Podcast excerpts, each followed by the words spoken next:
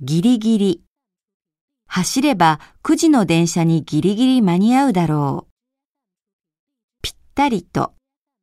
7時ぴったりに目覚まし時計をセットした。大抵。日曜日は大抵うちにいます。同時に。二人は同時にゴールした。前もっ。もし欠席する場合は前もってご連絡します。すぐに。チャイムを鳴らすとすぐにドアが開いた。もうすぐ。日本へ来てもうすぐ3年になる。突然。子供が突然飛び出してきたので急ブレーキをかけた。あっという間に。子供の成長は早い。あっという間にもう小学生だ。いつの間にか。いつの間にか外は暗くなっていた。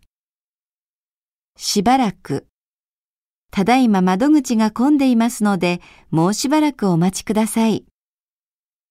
ずっと。バスよりも地下鉄で行く方がずっと早い。相変わらず。あの女優は年を取った今も相変わらず綺麗だ。